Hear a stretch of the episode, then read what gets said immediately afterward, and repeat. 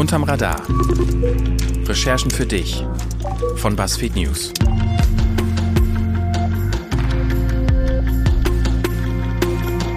Schönen guten Morgen, schönen guten Abend oder schönen guten Tag. Hier ist BuzzFeed News. Mein Name ist Carsten Schmel und das ist hier der Podcast Unterm Radar. In dem erklären wir normalerweise, wie wir so arbeiten, was wir so den ganzen Tag machen im Büro, was gut läuft und was schlecht läuft. In dieser Folge nicht. Für diese Folge sind wir zusammengekommen und wir, das sind Juliane Löffler, Hi. pa Pascal Müller, Hallo. Stefan Niggemeier, Hi. Markus Engert, Guten Tag. Daniel Drepper Hallo. und ich, Carsten Schmel. Herzlich willkommen im neuen Jahr 2019. Klingt noch ein bisschen komisch und man verschreibt sich immer noch so ein bisschen, wenn man das schreibt, aber es geht los jetzt mit dem neuen Jahr und wir wollen nach vorne blicken in dieser Folge und in dieser Folge wollen wir vor allem ein bisschen Frühjahrsputz machen. Wir wollen uns überlegen, was kann weg? Und dafür haben wir uns tatkräftige Unterstützung gesucht und gefunden und zwar Stefan Niggemeier. Hallo. Herzlich willkommen. Willst du dich eigentlich kurz vorstellen? Steht hier noch im Skript? Fragezeichen? Dann, äh, die Vorstellung steht hier nicht im Skript, aber ähm, ich bin Medienjournalist. Ich mache ein Online-Magazin namens übermedien.de, wo wir kritisch über Medien schreiben. Schön, dass du da bist. Du bist wahrscheinlich hier wegen des großen Erfolgs der letzten Folge. Ja, also unglaublich. Die Reaktionen waren äh, überwältigend. Na, ich glaube, es war so ein bisschen Konsens, dass man das vielleicht noch besser machen kann und ich nochmal wiederkomme, wenn ich das richtig verstanden habe. Und kürzer haben wir beschlossen. Und viel kürzer haben wir beschlossen, das stimmt. Das versuchen wir jetzt. Und deswegen geht's auch direkt los. Und zwar mit Pascal. Ihre Themenbereiche sind Politik, sexualisierte Gewalt, Machtmissbrauch und die Artikel, die ich dieses Jahr von Pascal gelesen habe, die sind emotional fordernd, die strengen an. Und deswegen habe ich mich einfach sehr lange gefragt, was sagt jetzt Pascal, wenn man sie fragt, was kann weg? Äh, Angst. Angst kann weg. Und zwar auf Seiten der Reporter, Reporterinnen und auch auf Seite der Quellen, weil Angst ist äh, manchmal ein guter Ratgeber ähm, und ist auch in einigen Fällen berechtigt. Natürlich haben Leute, die mit mir reden, immer Angst, dass es äh, Konsequenzen für sie hat, für ihre Arbeit, ihre Familie. Aber in einigen Fällen ist es manchmal auch nicht der Fall. Ähm, und das hat damit zu tun, dass Angst auch dann entsteht, wenn wir uns sozusagen so ein bisschen aus unserer Comfortzone wagen, wenn wir nicht wissen, was passiert jetzt mit meinen Zitaten, ähm, was passiert eigentlich, wenn ich jetzt eine Geschichte öffentlich mache. Ähm, und ich finde, da dürften wir alle viel mutiger sein, uns viel mehr trauen und einfach mal über Sachen reden. Machst du dir das nicht ein bisschen einfach? Vor allem mit Betroffenen, ja. Ja. Ja, auf jeden Fall. Deswegen habe ich das so ein bisschen eingeordnet. Ähm, natürlich ähm, muss man Angst von Leuten auch ernst nehmen. Das ist ja auch mein Job, diese Angst ernst zu nehmen. Aber ich merke auch ähm, häufig, dass die gar nicht begründet ist und dass ich dann argumentieren muss und sagen kann, hey, du hast zwar jetzt Angst, dass dadurch dein Job gefährdet wird, aber es gibt überhaupt keine Möglichkeit, wie jetzt die Informationen, die du mir gegeben hast, irgendwie ähm, dazu führen kann, dass das passiert. Es gibt auch keine Möglichkeit, dass du verklagt wirst, wenn du anonym mit mir sprichst. Also das sind auch äh, Dinge, wo ich sage, es gibt so eine große Übervorsicht, ähm, die auch oft dazu dient, dass man ähm, dann nicht mit, mit mir redet oder dass man auch mit Kolleginnen nicht redet und ähm, die keine Begründung hat, so in der Realität. Als jemand, der neben dir sitzt, acht Stunden am Tag, äh, fünf Tage die Woche, weiß ich, wie viel Arbeit du da reinsteckst, dass du diejenigen, um die es geht in deinen Stücken und die, die gegen die du Vorwürfe erhebst, dass man die beim Namen nennt. Bei anderen Berichten lese ich sehr oft, dass dann entweder der Name nicht genannt wird oder gekürzt wird. Hast du, siehst du auch eine Angst bei Reportern oder bei anderen Reporterinnen und Reportern bei diesem Thema? Ja, auf jeden Fall. Aber ähm, das betrifft nur nicht dieses Thema. Also es ist äh, insgesamt finde ich, dass wir oft zu wenig aggressiv vorgehen. Und aggressiv meine ich damit gar nicht im negativen Sinne, sondern dass wir uns auch einfach mal trauen und dass wir die Auseinandersetzung auch nicht scheuen, dass wir sagen, das ist ein Thema. Wir glauben, dass es eine öffentliche Relevanz hat und wir gehen dafür zum Beispiel auch einen Rechtsstreit ein. Ähm, und das haben wir in diesem Podcast ja schon häufiger gesagt. Und ich finde auch, dass andere Medien das häufiger tun sollten und sich einfach weniger fürchten sollen. Ähm, Roland äh, Schulz von der SZ hat mal einen Kurs gehalten, in dem ich saß und er sagte, was würden wir schreiben, wenn wir keine Angst hätten? Und ich finde das der wichtigste Satz für Reporter 2019, aber auch für Quellen, weil mutige Reporter sind nichts ohne mutige Quellen. Von daher danke an die Leute, die schon mit uns geredet haben. Tut es weiter. Ich finde den Satz auch gut, aber er kürzt ja ein Drittel der Beteiligten weg, nämlich denjenigen, der beschuldigt wird. Und der hat natürlich Angst und oft auch nicht zu Unrecht. Wir würden schreiben, wenn wir keine Angst hätten, ja, der hat XYZ getan. Dreiviertel Jahr später vor Gericht turns out ist gar nicht wahr und derjenige ist ruiniert. Ja, ist ein guter Punkt. Ähm, ich finde aber, die Angst, von der ich jetzt rede, ist sozusagen die Angst, die sich nicht darin begründet, ist es vielleicht was Falsches, sondern es ist eine Angst, überhaupt erstmal eine Sache öffentlich zu machen.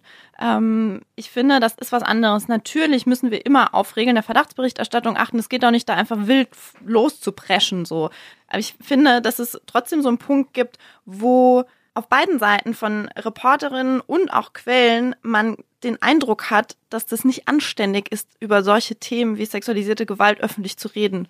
Und ich finde, das ist das, wo ich sage, die Angst davor muss fallen. Hat sich da nicht ganz viel schon verändert oder ist das blauäugig von mir, das so anzunehmen aufgrund der, naja, der Aufmerksamkeit, die das Thema ja wirklich die letzten anderthalb Jahre bekommen hat? Ja, es hat sich was verändert in der Gesamt gesamten Gesellschaft sozusagen. Aber natürlich muss man sich auch immer denken, wenn ich jetzt davon betroffen bin, für mich hat sich ja nichts verändert, wenn mhm. ich bisher noch nicht gesprochen habe. Das heißt, diesen Prozess, ähm, diese Angst zu überwinden, muss jeder mit sich selbst ausmachen. Und wenn er das noch nicht getan hat, dann hilft es ihm auch nicht, wenn es da außenrum irgendwie eine Diskussion gegeben hat, sondern diesen Schritt kann man immer nur selbst machen. Und da es in Deutschland relativ wenig, also zwar sehr gute, aber wenige Berichterstattung gegeben hat, wo auch identifizierend berichtet wurde, haben auch Quellen, mit denen ich auch gesprochen habe, auch Bedenken, dass sie da alleine da draußen stehen. Wie gesagt, das ist was, was man ernst nehmen muss. Ich glaube aber auch, wenn Betroffene möchten, dass man da einen Schritt weiter geht, dann müssen die auch diesen Schritt tun, weil ich bin nur der Schwamm, die Leute sind das Wasser. Ohne das Wasser kann ich nicht funktionieren. Viele Reporter und Reporterinnen und Medien haben nach meinem Eindruck gar keine Angst, sowas zu machen ähm, sondern ballern das einfach raus, ist dann im Boulevard, fünf Absätze und bums wie die Rallala. Also gibt es nicht vielleicht auch das Gegenteil? Ja, natürlich. Ähm, das gibt es auf jeden Fall. Ähm, so Gedankenlosigkeit, sage ich mal, oder vielleicht auch handwerklich schlechtes Arbeiten. Ich muss leider sagen, dass ich das selten lese, dass das mich selten erreicht, weswegen ich mich hier so ein bisschen darauf beschränke, was machen andere Rechercheteams. Ähm, wie die Bunte jetzt arbeitet, ist mir ehrlich gesagt auch gar nicht so geläufig. Sorry an die Bunte, ich habe euch jetzt einfach mal so rausgesucht. nicht das falsche Beispiel. Unseriös zu arbeiten, äh, finde ich, fällt für mich überhaupt nicht in diesen ganzen Themenbereich rein, den ich da verhandle. Ich finde, das ist was außen vor, da liegt das Problem wo ganz anders. Den Satz mit dem Schwamm müssen wir natürlich gleich auf irgendeine Zitattafel packen. Danke, Pascal. Pascal fasst ihren Satz für 2019 so zusammen, dass sie sagt, Angst muss weg. Und du? Das ist eine gute Frage. Ich habe darüber nachgedacht und ich muss das jetzt direkt danach erklären, was ich meine, weil eigentlich sage ich nur drei Worte und die drei Worte sind Facebook kam weg. Sacken lassen. Gibt, aber, aber auch Luft lassen für den brandenden Applaus da draußen. Muss ich nochmal noch, mal langsamer sagen, weil so, Facebook kann weg. So. Warum? Ach so, warum? Immer diese Journalisten fragen, warum? Ich habe das Gefühl, dass Facebook im Kampf für Vertrauen einfach gerade nichts tut und da technisch als auch in Sachen Entwicklung Menschen, die auf ihrer Plattform Lügen verbreiten, einfach so sehr das Feld überlässt. Klar gibt's jetzt von Facebook engagierte Faktenchecker und Menschen, die teilweise exklusiv für Facebook quasi Lügen entlarven. Aber was ich sehe, ist, dass ich immer öfter das Gefühl habe, da könnte noch so viel mehr gehen. Und als jemand, der sich damit jeden Tag beschäftigt, bin ich teilweise so richtig enttäuscht, was es da für Möglichkeiten gäbe. Um nur mal eine Sache zu sagen, also die Faktenchecker von Korrektiv schreiben jetzt Artikel für Facebook und wenn es einen Artikel auf Facebook gibt, dann wird quasi der, der Debunking, also der Richtigstellungspost jetzt da so drunter verlinkt im Sinne von, hier sind andere Artikel, die interessant sein könnten zum Thema, weil der Artikel da oben Quatsch ist. Aus meiner Sicht sind aber in Deutschland gar nicht diese Artikel das größte Problem, sondern zum Beispiel Zitatbildchen. Es gibt Zitatbildchen, hauptsächlich über die Politiker der Grünen, wo es einfach frei erfundene Zitate gibt, die immer und wieder seit Jahren auf Facebook geteilt werden. Da gab es auch schon Gerichtsverfahren zu und Menschen, die die erstellt haben, sind auch schon im Gefängnis gelandet. Aber da die Plattform nicht sieht, okay, vielleicht funktionieren Desinformationskampagnen in Deutschland anders als in anderen Märkten, vermisse ich, dass dann einfach jemand wie Facebook einfach noch andere Schalter umlegt und andere Sachen macht, um überhaupt das Vertrauen in ihre Plattform wiederherzustellen. Können wir nicht sagen, dass Facebook, bei der die besten Entwickler der Welt arbeiten, es schafft, jeden Brustnippel von der Plattform zu entfernen, aber nicht die Zitattafeln, die seit 2011 geteilt werden. Wie ist das möglich? Ich spiele mir den Anwalt von Facebook. Ähm, guten Tag, Herr Anwalt von Facebook. Schönen guten Tag. Ich verdiene wahnsinnig viel Geld. ähm, Das Ding ist, glaube ich, dass da oft gesagt wird, zwei, zwei Sachen. A, das ist ein Bild. Wir können den Text sozusagen nicht, nicht in den Kontext setzen. Alles, du bekommst eine Bilddatei. Und B, wir können so Sachen wie Zusammenhänge, Ironie, Sarkasmus, Verkürzungen, Überspitzungen, die vielleicht teilweise im grünen Bereich sind, ja nicht erkennen. Und dann ist es mitunter ein Witz oder ein Humor, ist es sarkastisch, ist es ironisch oder es ist auch schon einfach nur ein Bild, was vielleicht mit dem daneben geschriebenen Satz, Posttext sozusagen erst den Kontext ergibt, zusammen aufeinander einwirkt. Und da sagt jetzt der Facebook relativ oft, das ist sozusagen für uns nicht möglich, all diese Feinheiten auszudifferenzieren und die Gefahr des Overblockings, also dass man viel mehr Content, der eigentlich im Netz auch sein müsste, wegblockt, ist viel größer. Deswegen ist es so, wie es ist und besser geht's nicht. Ich, ich habe ja zumindest, was Overblocking angeht, gar nicht gefordert, dass man, dass man diese, diese Inhalte irgendwie löscht, sondern ich habe mir eigentlich vorgestellt, oder was ich immer vermisse, ist, dass man die in Kontext setzt. Weil auch wenn ich jetzt als Journalist darüber schreibe, erreiche ich ja die Leute, die das dann sehen, oft gar nicht und denke da, dass die Plattformen total super Vermittler sein könnten zwischen den Behauptungen, die es da gibt und berichten, ob das stimmt oder nicht. Und bei diesen Texttafeln zum Beispiel, um bei, um bei diesem Beispiel zu geben, ich vermisse da einfach die, die, die ähm, Bereitschaft von einer Plattform wie Facebook zu sagen, Leute, wisst ihr was? Wir haben bestimmte Sachen verstanden. Das zum Beispiel. Wir setzen jetzt irgendein Team von Entwicklern auf, die mit Machine Learning, KI und drei anderen Buzzwörter, die gerade angesagt sind, machen wir eine Technologie, die sowas erkennt und dann verkaufen wir die auch noch an andere Plattformen. Da vermisse ich so ein bisschen, wo sind da die Ideen? Wollen die da überhaupt was gegen machen? Und ich habe offenbar nicht den Eindruck oder sehe nicht so viel, dass da genug passiert. Aber da sagen wir als Facebook, äh, die Plattform gehört den Leuten und das ist sozusagen Counterspeech, was da passieren muss. Und wenn jetzt alle, die diesen Podcast hören, drunter kommentieren würden, Fake, Lüge, stimmt nicht, würde das Sozio-Ökosystem perfekt funktionieren. Aber das wäre jetzt auch meine Frage, auch als nicht-Facebook. Anwalt. Was erwartest du dir? Soll, soll Facebook das löschen? Ich glaube, löschen, nee, das passt doch gar nicht zu denen. Amerikanische Unternehmen sind ja nochmal in Meinungsfreiheit ganz, ganz anders. Aber ich glaube, was ich vermisse, sind technische Lösungen. Die Zusammenspiele von Menschen und Algorithmen finde ich super spannend. Und da finde ich, könnte so viel mehr passieren, wenn man Desinformation oder die Plattform, die es gibt, mit auch mit Journalismus verbindet oder mit Aufklärung von Wahrheiten verbindet und da ich glaube, ich kann vielleicht noch nicht jeden einzelnen Punkt benennen, aber die Voraussetzung, die es gibt, dass es da eine der wertvollsten Firmen der Welt gibt, in der zehntausend Entwickler arbeiten, dass es offenbar kein einziges Team gibt, was sich, also zumindest kenne ich keins, wäre super, wenn es da jetzt mehr geben würde, was sich damit beschäftigt, hey, wie können wir vielleicht Dinge oder Inhalte auf unserer Plattform so in Kontext setzen, damit man weiß, ob das stimmt oder nicht. Vielleicht ist mein Vorwurf eher, dass da die Prioritäten falsch gesetzt sind. Also zumindest erwecken sie ja gerade den Eindruck, dass sie komplett äh, überwältigt sind von dem, was sie selber geworden sind. Also so eine so eine Firma, die da steht und irgendwie so ein, so ein Monster geschaffen hat, äh, wo man das Gefühl hat, dass die selber nicht mehr wissen, wie sie es in den Griff kriegen. Und dann aber bei allen PR-Aktionen immer noch das so machen, dass man sie auch dafür dann wieder hasst. Also wie jetzt all diese Berichte, die in den letzten Wochen veröffentlicht wurden, wo sie dann zugeben mussten, dass ich glaube in Asien, ich weiß gar nicht, Sri Lanka und Myanmar, ich weiß nicht mehr, wo genau die Länder sind, wo Facebook noch eine viel größere Bedeutung hat als, als Nachrichtenquelle hm. und eine ganz, ganz furchtbare Wirkung hat beim Anheizen von so ethnischen Konflikten und da wirklich für, für Tote sorgt mhm. im, im, Klartext.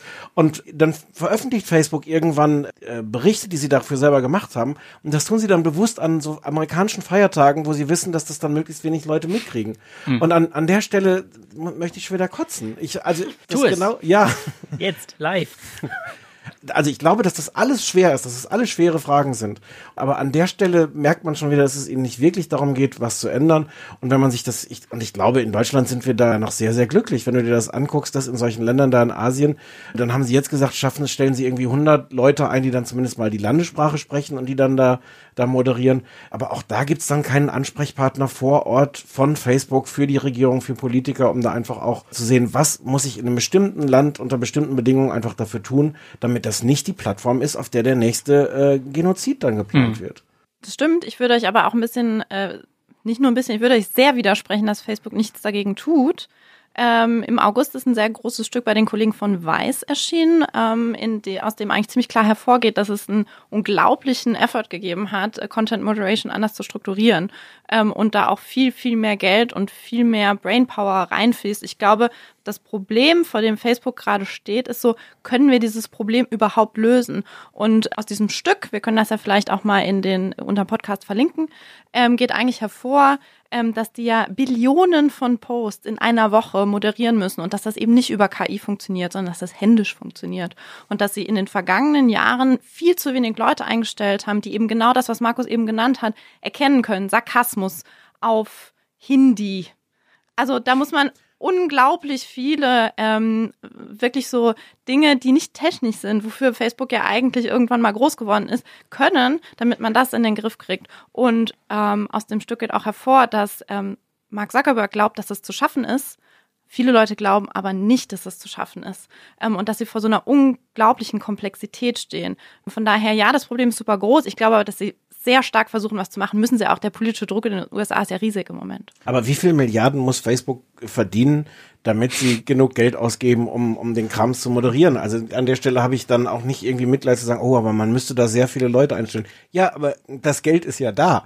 Also es ist ja jetzt nicht, dass Facebook irgendwie keinen keinen Gewinn macht oder sowas. Die haben diese Riesenmaschine produziert, die unfassbar viel Geld abwirft, die diverse andere äh, Mediensysteme, Ökosysteme auch, also das, das Thema Disruption, das ist ja alles irgendwie sehr schön, was damit auch, auch bewegt wird oder das lässt sich auch nicht verhindern, keine Ahnung. Wenn dann aber ähm, das, das neu entstehende Ökosystem nicht in der Lage ist, annähernd dann mit den Problemen umzugehen, die es bei sich selber produziert, gar nicht mal nur bei den anderen, sondern auch bei sich selber, dann weiß ich auch nicht. Facebook muss halt meiner Ansicht nach diese journalistische Verantwortung, die sie haben, wie ich finde, auch annehmen. Und dann ist halt die Frage, ob das überhaupt funktioniert. Aber theoretisch wie du sagst, komplette Mediensysteme sind sie dabei, zumindest die zu zerstören. Mhm. Und das, was dann halt vorher das Mediensystem war, mit Medienrecht, mit allem drum und dran, findet ja jetzt auf Facebook statt. Und ähm, ist halt die Frage, ob das überhaupt möglich ist für eine einzige Firma, irgendwann 200 Mediensysteme der Welt quasi in sich zu vereinen und zu moderieren und das vernünftig auf die Kette zu bringen. Das weiß ich nicht, aber äh, ich glaube, dass das in die Richtung führt. So.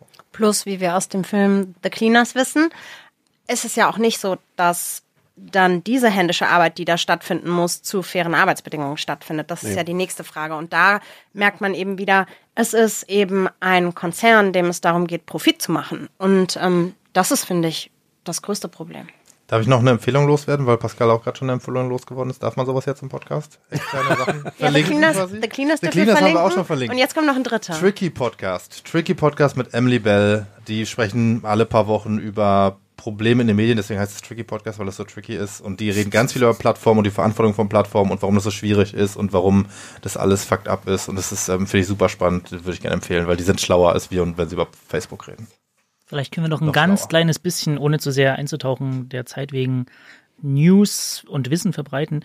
Die Landesmedienanstalten in Deutschland sind gerade ganz schön hinterher, diese Regulierungssache anzugehen. Da wird eine Änderung im Staatsvertrag verhandelt und deren Ziel ist sozusagen, die nennen das Intermediäre, also alle, die zwischengeschaltet sind, mit unter ihre Zuständigkeit fallen zu lassen, um die regulieren zu können, um dann im Zweifel als zum Beispiel Landesmedienanstalt in Schleswig-Holstein und Hamburg da ins Facebook-Büro reinspazieren zu können und sagen, wir beschlagnahmen jetzt alle Rechner und alle Akten und gucken uns das irgendwie an oder so. Das finde ich spannend. Ich glaube, das wird 2019 ein großes Thema. Markus, Landesmedienanstalten sind die schrecklichsten Behörden der Welt. wenn wir, wenn wir, ich möchte jetzt nicht die Illusion nehmen, aber, aber wenn, wenn es am Ende von den Landesmedienanstalten in Deutschland abhängt, dann sind wir verloren. Ich wollte nur sagen. Auch Landesmedienanstalten können offenbar weg. Sofort. Habe ich, hab ich, hab ich vor Jahren schon mal einen Artikel geschrieben, schafft die Landesmedienanstalten ab, was ein bisschen problematisch war, weil ich gemerkt habe, ich konnte das dann nicht mehr toppen. Also ich konnte später nicht noch irgendwelche Artikel mit Schafft Kritik. Sie noch mehr ab. Ja, das war so, hat sich im Nachhinein ein bisschen als Fluch rausgestellt. Also okay, ich sage nicht, es löst das Problem, nur äh, ich sage, es wird 2019 ein Thema werden. So. Der Kampf gegen Desinformation, der Kampf für die Wahrheit und um Vertrauen auf dem Feld kann Facebook weg. Jule findet auch das, was weg kann. Und zwar Panorama. Es geht um die Kategorie oder das Ressort. Ich glaube, mit 25 habe ich ein Gala-Abo geschenkt bekommen zu meinem Geburtstag. Und ich hatte es ein Jahr. Und ähm, ich habe es gerne gelesen. Und was ich eigentlich sagen möchte, ist, ich konsumiere gerne Boulevard. Und ich finde, es ist auch nicht unbedingt was Schlimmes dabei, eigentlich gar nichts. Aber ich finde, dass diese Kategorie Panorama genutzt wird, um Themen, die eigentlich in andere Ressorts gehören, weil die einfach politisch sind, da so abgeschoben werden, weil man das Gefühl hat, dem haftet so was Boulevardiges an. Gerade was mein Beat betrifft, so sexuelle Minderheiten, aber auch Themen zur sexualisierten Gewalt, Drogen, alles, was so im weitesten Sinne Sex und Crime betrifft. Ich erinnere mich damals, als ähm, die Pille danach rezeptfrei wurde, ist das ganz viel in den Panoramaspalten gelaufen und das gehört da einfach überhaupt nicht rein. Und dann laufen daneben so Sachen wie Promis, Verlobungen, Tiere, Wetter, Spiele. Und um ehrlich zu sein, ich habe jetzt nochmal ähm, für diese Sendung nochmal mich so ein bisschen umgeguckt, was in den Panorama-Ressorts so steht. Und das ergibt überhaupt keinen Sinn für mich. Also vielleicht muss mir auch jemand dieses Ressort nochmal besser erklären. Ich habe nochmal ein Beispiel mitgebracht. Ich habe mal bei der SZ nachgeschaut. Entschuldigung, SZ. Ähm, und da stand zum Beispiel ein Text, Hund klemmt mehrere Stunden in Kühlergrill, oberster Platz bei Panorama. Und darunter das neue Sicherheitskonzept auf dem Breitscheidplatz. Wer kuratiert das und haben einfach alle Angst davor, eine ordentliche Entertainment-Sparte zu machen? Ich weiß es nicht. Es macht mich ratlos. Und ich finde es kann weg. Kann es sein, dass das aber die Chance erhöht, dass Leute sich mit den politischen Themen befassen, weil sie ihnen unter die bunten Themen gemischt werden, die sie dann Wahrheit doch alle lesen wollen? Was für ein Das ist ein guter Gedanke. Hinweis. Danke, dass du das Konzept Basfi Oh nein! Ähm, Das habe ich nicht gewollt. Wo bin ich? Mist, ich bin hier in irgendwas reingeraten. Den Fuffi geben wir dann nachher. ich möchte gerne glauben, dass es so ist. Aber ich fürchte, es ist nicht die Intention. Ich fürchte, die Intention ist, dass man irgendwie bestimmte Themen so einer Schmuddelecke zuordnet. Und das kommt dann in diese Panorama-Kategorie. Und das finde ich falsch. Ich finde, dass wir uns alle daran gewöhnen müssen, dass Themen, die, ich rede mal über unsere Beats, sexualisierte Gewalt oder auch sexuelle Minderheiten, Frauenrechte, Frauengesundheit, solche Themen ganz normal auch im Politikressort stattfinden können, wenn sie dahin gehören und nicht automatisch in so eine Panorama-Ecke müssen. Wenn du sagst, das Ressort kann weg, ist ja eins übrig oder neu da, was würdest du denn für ein Ressort dir neu wünschen? Also wenn man die Inhalte von Panorama, wenn man umsortiert und die Inhalte nimmt, die übrig bleibt, dann wäre das, glaube ich, Entertainment. Dann ist das, glaube ich, wirklich ein Unterhaltungsressort. Und ich finde, Aber Breitscheidplatz ist jetzt nicht wirklich nee, das muss natürlich woanders hin, das muss anders wegsortiert werden. Das ist ein ganz- guter Zeitpunkt, wo Daniel einsteigen kann und sagen kann, was 2019 für ihn weg kann. Meinung kann weg. Und das Wow. sage ich äh, in dem Bewusstsein, dass hier mehrere Leute am Tisch sitzen, die entweder lange Jahre für Meinungsmagazine gearbeitet haben oder selber auch Meinungsartikel schreiben. Diese These macht Herr Niggemeier ja arbeitslos. Ja, das ist nicht Oh, meine nee, nee, nee, nee, Intention, Moment aber Also ich finde, ich finde halt, um es zumindest ein bisschen zu erklären, dass im Moment sehr, sehr viele Leute nach Haltung rufen, weil sie sich gegen den Rechtspopulismus stellen wollen und sagen, wir müssen unbedingt Haltung zeigen, aber dass sie ganz häufig damit nicht Haltung meinen, sondern Meinung. Und von der, finde ich, gibt es nicht zu wenig, sondern von Meinung gibt es eher viel zu viel. Und damit meine ich nicht nur, dass häufig Meinung mit in eigentlich Faktenartikeln und klassischen Recherchen mit untergemischt wird und Leute dann halt einem doch ihre Meinung aufdrücken, statt einfach nur klar darzustellen, was sie gefunden haben und, und ein klare, klare, klares Recherchestück aufzuschreiben, sondern dass es auch insgesamt, so wie es gemacht wird, häufig sehr viel leichter ist, eine Meinung zu produzieren, als neue Fakten und neue Recherchen zu produzieren. Sehr, sehr gute Meinungsstücke und sehr gute essayistische Stücke sind natürlich auch sehr schwer zu produzieren, aber ich glaube, meiner Meinung nach braucht man halt, das wir schon beim Thema Meinung. Meiner, also ich glaube, dass man äh, tatsächlich, um gute Meinungsstücke zu schreiben, sehr viel gute Fakten und sehr viel Recherche braucht. Und deshalb finde ich, ist der erste Punkt, den wir brauchen im Journalismus, ist Recherche, ist äh, neue Fakten, ist Berichte und dann ist quasi so eine zweite Ebene, wenn sie sehr gut gemacht ist, ähm, von mir aus können wir auch ein bisschen Meinung da lassen, aber nur wenn sie sehr gut äh, gemacht ist und alles andere muss weg, weil ich finde, dass sehr, sehr häufig Meinung dazu missbraucht wird, eine harte These irgendwo hinzublasen und Klicks zu produzieren, weil es einfach Leute aufregt und weil Leute das dann teilen und weil man irgendwie dann die Nische bedienen kann, die man gerne be- bedienen möchte und in sozialen Medien natürlich einfacher ist, mit einem zugespitzten Meinungsstück die Leute zu erreichen, als, als mit einem deutlich aufwendigeren und zeitfressenderen, teureren recherchierten Stück. Und deshalb fände ich es gut, wenn wir 2019 einfach mal ein Jahr Meinungspause machen und einfach mal nur über Fakten reden und nicht äh, über Meinungen. Mir geht's ja so, ich bin verblüfft, wie viele Leute eine Meinung zu allem Möglichen haben. Ich sitz, deswegen fühle ich mich gerade so zu Unrecht auch in so eine Ecke gestellt, weil ich regelmäßig da sitze und denke, Äh, Entschuldigung, ich weiß jetzt aber gar nicht, ob ich auf Seiten von Russland oder der Ukraine sein soll, äh, was den Konflikt um dieses Meer geht, das ich auch gerade in den letzten drei Wochen zum ersten Mal äh, wirklich gehört habe und auf der Karte nicht zeigen könnte. Ist, ich finde, es ist auch so eine Überforderung, wie oft von mir erwartet wird, dass ich eine Meinung zu Themen habe. Christian Ulm hat irgendwie ganz viel, den ich den auch vorher schon toll fand, aber nochmal doppelt Respekt von mir verdient, der irgendwann seine Kolumne, ich glaube, für den Deutschlandfunk aufgegeben hat, weil er festgestellt hat, es gelingt ihm nicht jede Woche irgendeine Meinung zu dem Thema zu haben. Und, und als oft merkt er dann, dass er die nächste Woche die gegenteilige Meinung zu dem Thema hat. Und ich finde diesen, diesen Meinungsdruck auch so merkwürdig. Ich weiß nicht, ob es deswegen so ein Bedürfnis danach gibt, Meinungen von anderen zu lesen, weil wir selber alle damit überfordert sind. Aber ich bin da auch oft genug skeptisch und wie gesagt, fühle mich selber dann auch auch überfordert. Ich würde gerne eine Kolumne mit dem Namen Keine Meinung vorschlagen. Ah. Ähm, Habe ich bei meinem alten Arbeitgeber, einem Meinungsmedium, schon gemacht, aber es kam dann nicht mehr dazu. Aber was würde da drin stehen? Keine Meinung. Warum man über ein Thema keine Meinung hat. Sich mit dem Thema auseinandersetzend. Also man verbindet quasi viele Tatsachen zu einem offenlassenden Ende. Ja. Aber das ist, also das wird sozusagen die Währung nicht erfüllen können. Die Meinungswährung erfüllt es Nee, gar also dieses, Fall. warum macht man das? Wir wissen es alles, es bringt viele Klicks und kostet wahnsinnig wenig Geld, aber wenn du deine Kolumne würde die Überschrift haben, Ukraine und Russland, vielleicht schlimm, vielleicht aber auch nicht. Es, klickt kein Mensch. Mehr in Frames denken. Wir sind bei Basti. Du musst wissen, was die Überschrift ist. Ich finde eigentlich einfach nur den Frame keine Meinung als Kolumne gut, ehrlich gesagt. Aber wenn wir jetzt ein Jahr lang keine Meinung haben, ist das nicht total gefährlich? Weil wir wissen ja über Komplexität, unsere Leser sehnen sich danach, dass wir sie an der Hand nehmen. Das ist ja auch das, was immer so ein großes, auch politisches Thema ist. Wenn wir jetzt aufhören, Meinung zu produzieren, sind die Leute nicht total ratlos. Also ich lese ja auch Meinungsstücke, weil ich dann danach denke, uh, das ist aber jetzt ein Experte, der erklärt mir das jetzt mal. Ja, bin ich schon überführt. Ähm, Ging aber schnell. ja, schwach, vorher schwach durchargumentiert bei mir. Nee, aber ich, also was ich glaube ist tatsächlich, dass sehr, sehr, sehr viel Meinung weg kann und es hin und wieder Sinn ergibt in einem gut durchargumentierten, auf Fakten beruhenden, recherchierten, aufwendig ähm, durchdachten Essay auch mal eine politische Diskussion vielleicht so zu Ende zu denken, dass man auch als Leser das Gefühl hat, ich gehe jetzt hier mit einem Mehrwert raus. Und es ist nicht dieses, ich habe hier fünf Absätze untereinander geballert, damit die Leute auf Facebook das teilen. Aber ist es da nicht so, dass du viel mehr forderst, nicht, dass Meinung weg kann, sondern dass die Meinung weg kann, die sich aus einem Gefühl ableitet, versus die Meinung, die sich aus einem Argument ableitet? Oder um es anders zu formulieren. Danke, dass ihr die These für mich zu Ende denkt.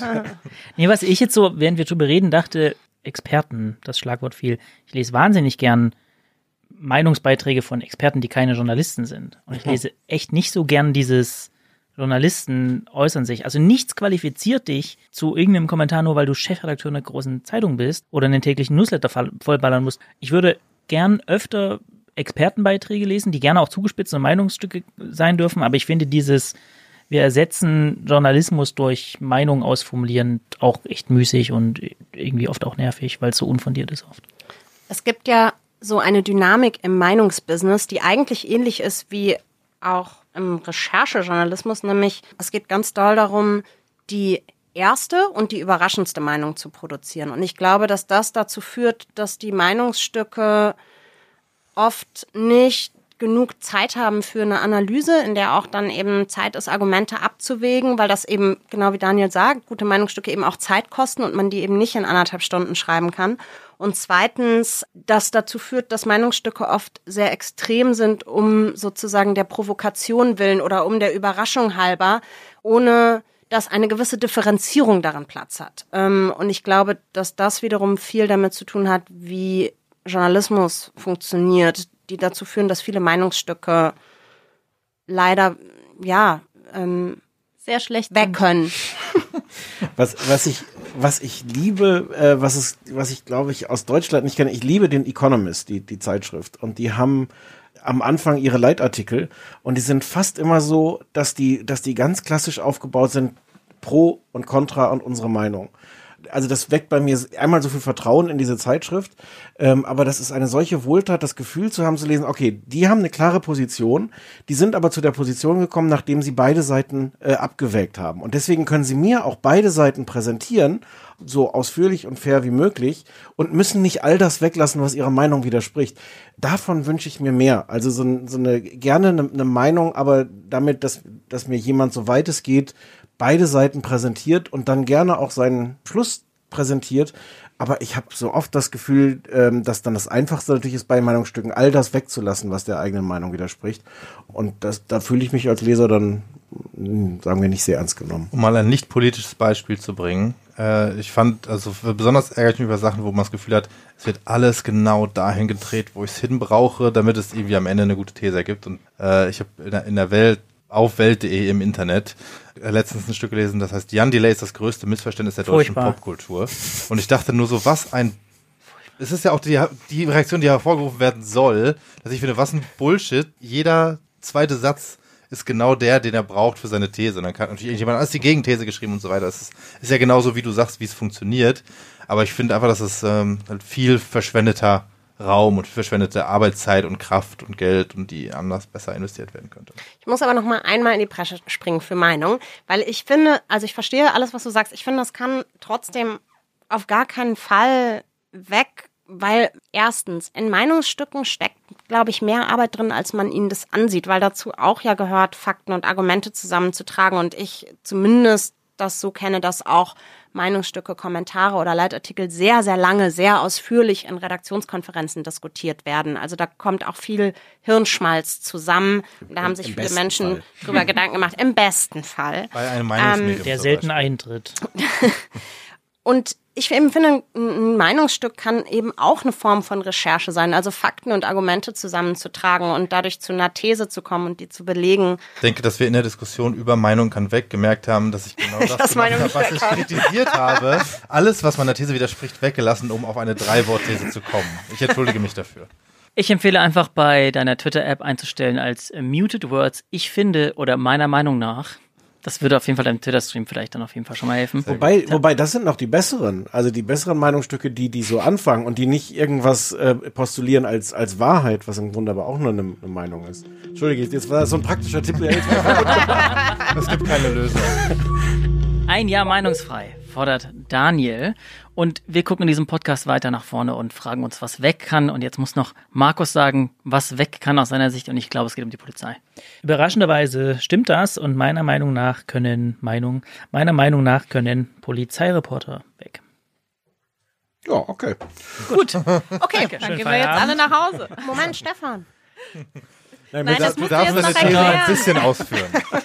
Also, ich habe da verschiedene Ansatzpunkte, wie ich zu der These sozusagen komme. Das eine ist, dass mir historisch klar ist, wo diese Berufsrolle herkommt, nämlich aus dieser Zeit vor dem Internet, wo natürlich vor allem Lokal- und Regionalzeitungen darauf angewiesen waren, gute Verbindungen zur Polizei zu haben, weil da die relevanten Geschichten entstehen, weil man dabei sein muss, weil es einfach für die Polizei oft auch ganz doll wichtig war, gute Verbindung zur Lokalpresse, zur Regionalzeitung vor Ort irgendwie zu haben. Das war sozusagen ein System, was sich gegenseitig befruchtet und was voneinander lebt und miteinander auch lebt und was ohne einander nicht gut kann. Ähm, jetzt sind wir in der Zeit, in der Polizeien und auch alle anderen Behörden sich ihre eigene Öffentlichkeit herstellen können. Also keine Polizei hat es mehr nötig, äh, mit einer Lokalzeitung zum Beispiel bei einem Fahndungsaufruf zusammenzuarbeiten. Es geht alles im Internet, in sozialen Netzwerken und wie wir alle wissen, machen sie es ja auch.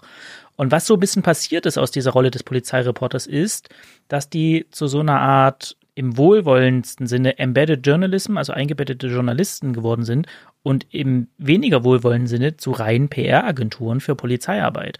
Ich lese da ganz oft keinerlei kritische Distanz, viel Jubelberichterstattung und natürlich liegt in der Berufsrolle angelegt schon, dass man immer nur dabei ist, wenn es irgendwie Kalabum, Kalabeng gibt und irgendwas zu erzählen gibt und bei so kritischen Sachen oder Sachen, die nicht gut laufen, halt nicht dabei ist.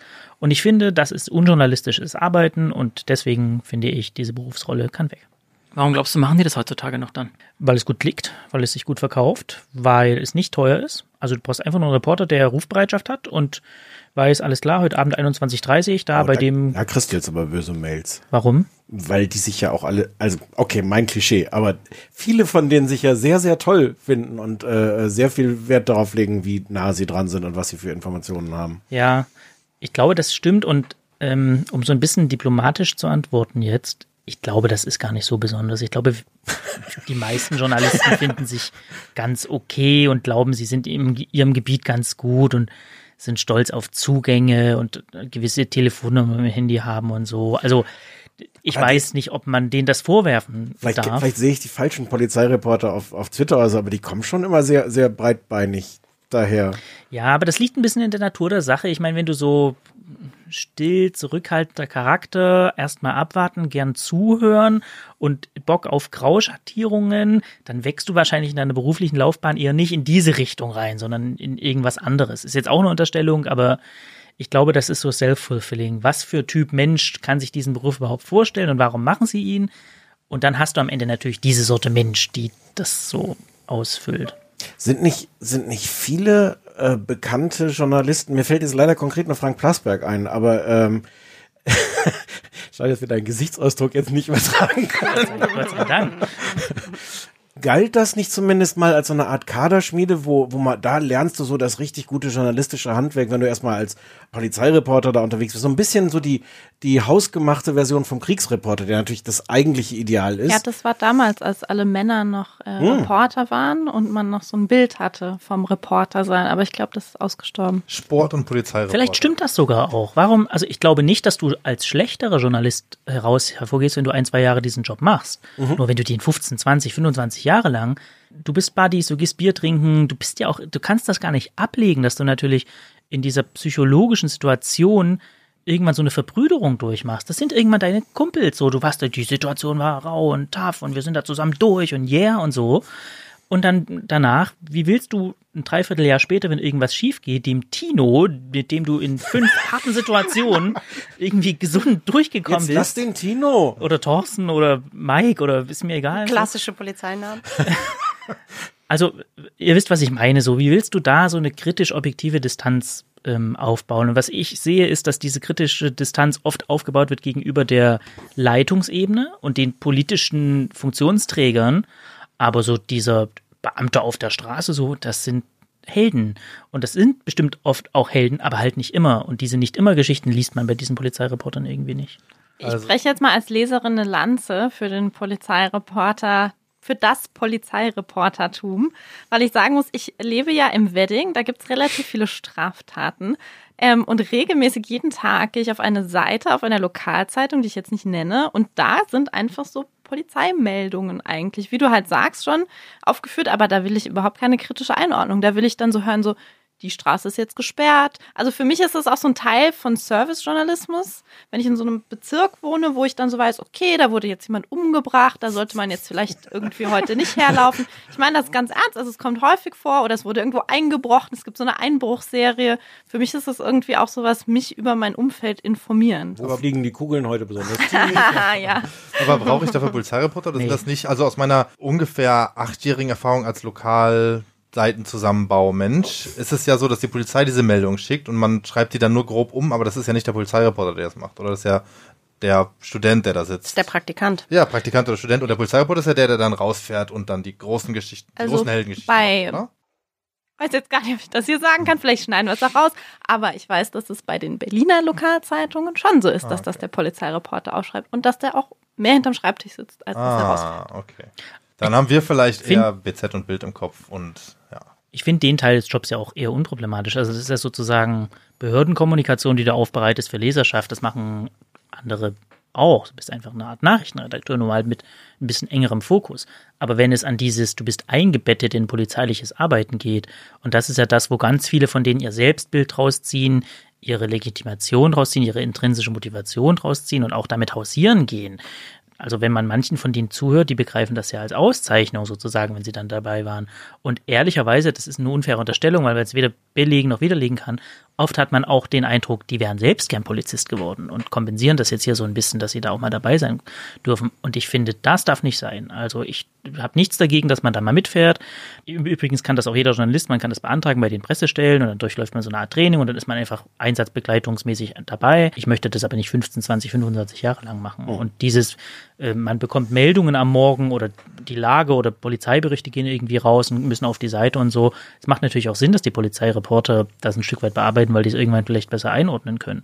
Aber es sollte auch jeder andere bearbeiten können. Und ich finde, die müssen dann auch einfach irgendwann mal zum, weiß ich nicht, Fußballspiel, Verein und Stadtratswahl oder so. Das müssen ja auch alles machen. Herr Niggemeier, Ja, jetzt du. ich wollte gerade sagen, ich möchte bitte nicht gesiezt werden. äh, Fake News kann weg. Das ist gar nicht originell, aber ähm, dieser Begriff ist absolut völlig unbrauchbar geworden, nicht erst seit Donald Trump ihn benutzt.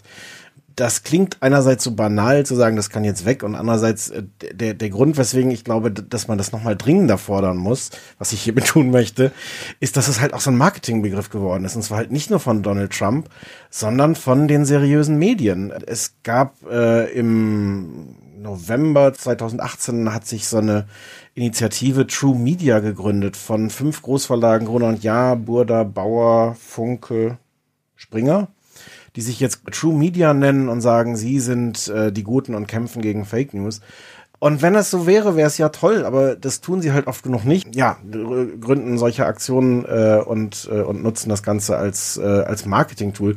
Ich erlebe das auch zu oft, dass tatsächlich, wenn Journalisten und Verleger und äh, Journalistenverbände fordern ähm, neue Gesetze, ein Leistungsschutzrecht, was auch immer. Es kommt immer dieser Begriff raus und sagt, wir sind diejenigen, die dieses große Problem Fake News bekämpfen. Und ich sehe das mit einem großen Unbehagen, nicht weil es nicht nötig wäre, die zu bekämpfen, sondern weil statt sie zu bekämpfen halt solche, solche Labels da draufgeklebt werden. Und dann ist es halt ganz einfach, dann sind Fake News immer die anderen. Und das hilft nichts. Klingt so, als hätten auch einfach viele nicht verstanden, was das bedeutet oder es gäbe gar keine richtige Definition, was man damit meint, oder?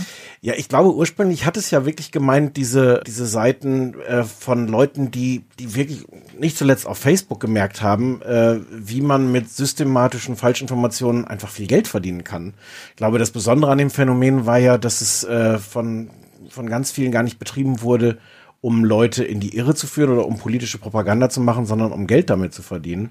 Äh, das war eine Zeit lang, oder wahrscheinlich gibt es das auch noch, äh, ein, ein konkretes Phänomen. Aber es ist von so vielen Leuten, und ich meine, der amerikanische Präsident hat einen großen Anteil daran. Äh, der, der Begriff ist einfach von so vielen Leuten missbraucht worden, dass man ihn einfach äh, für nichts mehr ernsthaft verwenden kann. Was sagen wir stattdessen? Na, das, was es jeweils ist. Also eine, eine Falschinformation, das schöne deutsche Wort Ente, ist, glaube ich, an vielen Stellen einfach auch angebracht. Und naja, und sonst muss man es halt qualifizieren. Es ist eine systematische Desinformation, machen da Leute politische Propaganda. Äh, das Wort Lüge ist dann an entsprechenden Stellen, glaube ich, auch angebracht. Ähm, man muss sich dann halt wirklich angucken, was ist das, was da passiert und sucht dann den passenden Begriff. Und manchmal ist es wie gesagt, auch dann vielleicht eher ein harmloserer, dass man sagen muss, okay, hier ist einfach auch ein Fehler passiert. Den Hang haben halt wirklich alle. Also es ist leichter jetzt auch auf äh, Donald Trump zu zeigen, aber wenn man sich anguckt, also auf Twitter, äh, deutsche Politiker schreien dann auch gerne sofort Fake News, äh, wenn man eigentlich sagen müsste, okay, nee, aber hier ist wirklich nur gerade was schiefgelaufen. Das ist der falsche Begriff. Deswegen mein Plädoyer, den Begriff einfach überhaupt nicht mehr verwenden und immer was anderes aussuchen. In der letzten Ausgabe haben wir besprochen, dass es eigentlich wünschenswert wäre, Bereiche, die die Populisten uns weggenommen haben, zurückzuerobern. Ich muss gestehen, dass ich den Begriff schon ganz sexy finde, weil er schon gut Komplexität runterkocht und gut funktioniert. Wäre es nicht viel sinnvoller, wenn eine aufgeklärte Öffentlichkeit sich dafür einsetzen würde, dass wir solche Begriffe so verwenden können, wie wir sie verwenden wollen? Nur weil irgendein werden- irrer Präsident. Nein. Werden wir nicht schaffen. Meine Frage war nicht, werden wir es schaffen, sondern wäre es nicht wünschenswerter. Weil dann kommt der nächste Begriff, der vier Monate cool ist, dann nimmt ihn Donald Trump in den Mund, dann ist er plötzlich wieder nicht und so. Aber mit welchem Ziel würdest du ihn benutzen? Um, um, ein, um, um welches Phänomen zu beschreiben? Na, offensichtlich funktioniert er gut. Und Begriffe, die gut funktionieren, haben ja irgendwas, sonst würden sie nicht gut funktionieren.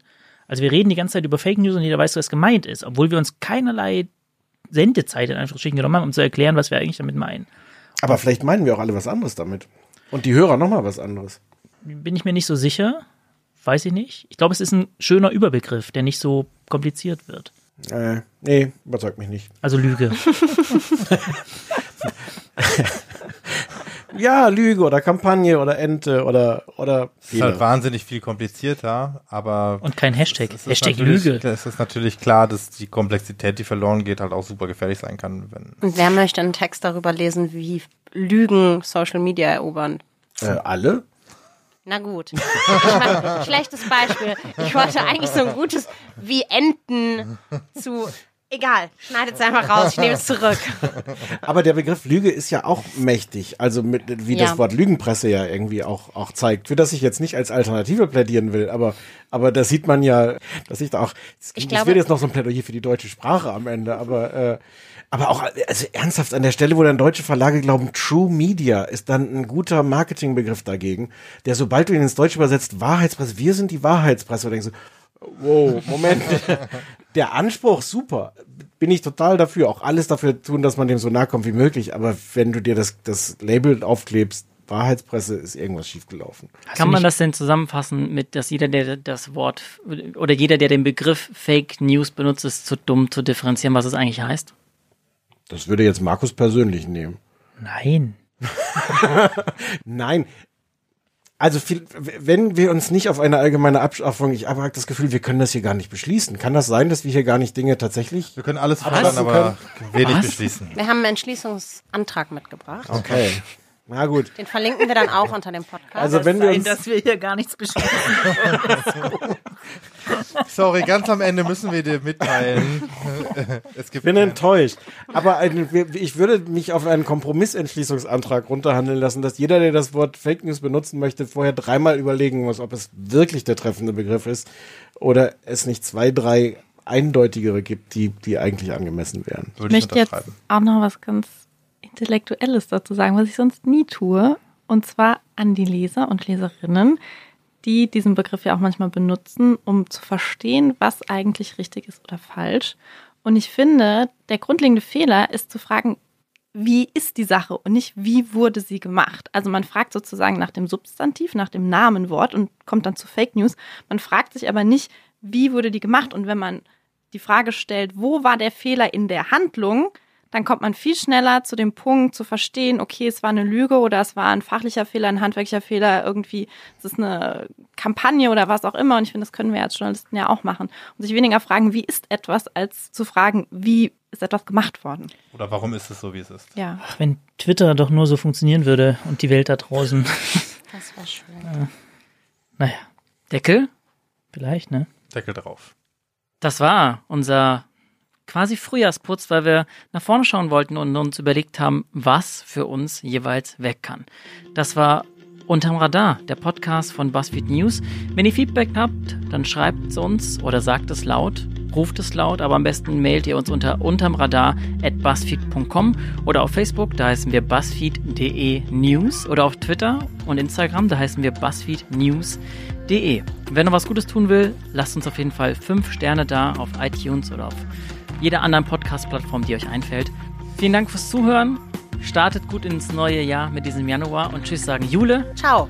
Pascal, Stefan, Tschüss. Markus, Tschüssi. Daniel Ciao. und ich, Carsten. Auf Wiederhören. Unterm Radar. Recherchen für dich von BuzzFeed News.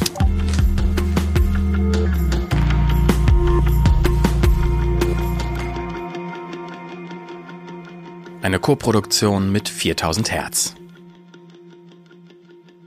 Kommt gut ins neue Jahr. Das letzte müssen wir nochmal machen, weil es wird Weil Anfang ja Januar neuen veröffentlicht.